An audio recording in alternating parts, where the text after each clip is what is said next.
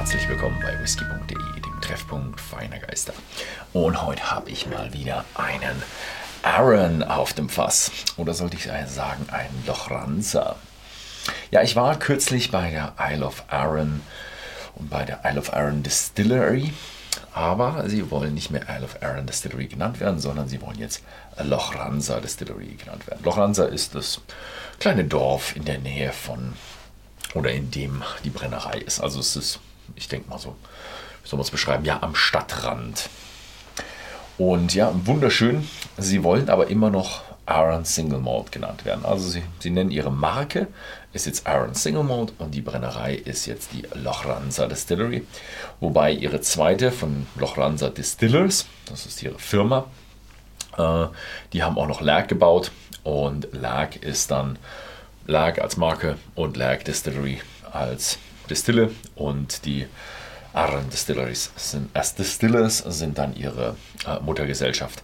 Wobei, glaube ich, die Muttergesellschaft, ich weiß gar nicht, sitzen, glaube ich, in, in Glasgow, aber Glasgow ist dann nur Vertrieb und ja, halt die ganzen Computerjobs. Und das Lagern und das äh, Produzieren ist alles auf der Isle of Arran. Wobei sie natürlich auch ein bisschen die Lagerhäuser tauschen, damit sie nicht alle Eier in einem Korb haben. Genau. Ähm, Aaron ist der etwas mildere, der nicht rauchige, denn Lag ist jetzt der rauchige. Aaron hat einmal einen rauchigen gemacht und daraus ist dann die Lagbrennerei entstanden.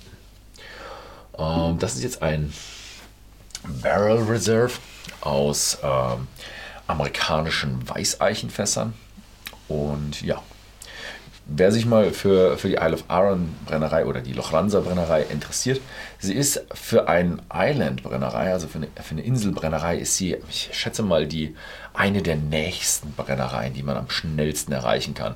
Denn direkt nach Glasgow, von München aus gesehen, ist Edinburgh näher, aber von Glasgow braucht man dann noch irgendwie 20 Minuten, 30 Minuten, bis man dann ich glaube, eine Stunde Fahrt übersetzen kann auf die Isle of Arran, dann nochmal 20 Minuten, bis man dann, oder 30 Minuten, bis man bei der Brennerei ist. Das ist sehr, sehr nah. Bis man auf der Isle of Isla, Isla ist, äh, vergehen gut 7, 8 Stunden. Ja, so. Ähm, und wenn man da ist, wunderschön. Ich war so ein bisschen im Herbst da, war es noch nicht so grün. Horst hat es hier im, im Sommer besucht wunderschön grün, aber ich war auch bei diesem Loch da kann ich euch mal einblenden. Es ist echt eine wunderschöne Gegend und man kann toll wandern und äh, vor allem für draußen für euch, die Vögelenthusiasten sind, vergesst auf jeden Fall nicht euer Fernglas, denn äh, ich bin mir nicht mehr ganz sicher, was das für Vögel waren, aber es waren ziemlich große Raubvögel und ich glaube, es waren sogar äh, Adler, goldene Adler oder so ähnlich hieß die, glaube ich. Aber nagelt mich da nicht fest. Ich fand sie nur pff, großer Vogel, sehr weit weg. oh ja, ein, uh, ein, okay. Uh, das heißt uh, American, ich glaube American First Hill, nee, American Barrel, American Oak nennen sie es. Ne? American Oak, also ein Bourbonfass. Aber es fühlt sich an wie ein Reefer. So richtig schöner, also da ist der Zitrus richtig schön intensiv. Oh ja, mit äh, leichter Vanille. Ich habe jetzt vorher schon ein Schlückchen gehabt.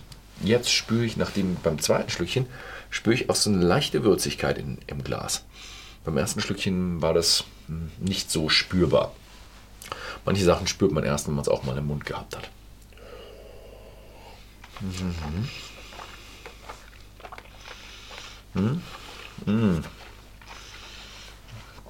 Oh ja, das ist ein hm, angenehmer Refill, Refill Bourbon Whisky. Hm. Ist kein schwaches Refill-Fass, also ich hätte mal auf jeden Fall ein Second Fill. Ähm, es ist nur Barrel Reserve. Ich glaube nicht, dass es ein Einzelfass ist. Vielleicht sind auch ein paar First Fill Fässer drin. Es hat eine gewisse Süße, es hat eine gewisse Würze.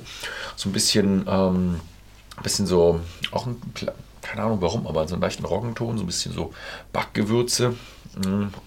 Gute Menge Eiche. Fühlt sich ein bisschen trocken an. Mhm. Ist, ein, ist eine schöne Geschichte. Also er ist, äh, er ist spannend. Ähm, man kann ihn aber auch nebenbei genießen. Also er ist nicht einer dieser Whiskys, die so wahnsinnig intensiv sind und dann dein, deine Aufmerksamkeit 100% verlangen, sondern hm, den kann man haben, genießen, muss ihn nicht die ganze Zeit im Mund haben. Weil er eine gewisse Intensität hat, hm, kann sich dann noch unterhalten. Also der funktioniert gut. Das ist ein, ein netter Whisky, den man auch schön in der Konversation nebenbei probieren kann kann sich aber auch ein bisschen mehr darauf konzentrieren, hat was. Also ich finde ihn schön. Vor allem, wenn ich mir jetzt gerade anschaue, der hat einen Preis bei uns bei whisky.de zurzeit für 29,90 ist der sehr preiswert. Wenn wir schon gesehen haben, bei vielen Brennereien ist die, der Preis stark angestiegen. Aaron hat sein, bei dieser Abfüllung hier definitiv seine Preise gut halten können.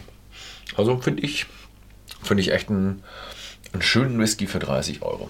Es ist keine Geschmacksbombe. Es ist ein milder, ausgeglichener äh, Inselwhisky. Ein bisschen atypisch, aber so ist es. Ja. So, wem es gefallen hat, schaut einfach mal whisky.de vorbei. Da gibt es die Flasche natürlich zu kaufen. Ansonsten vielen Dank fürs Zusehen und bis zum nächsten Mal.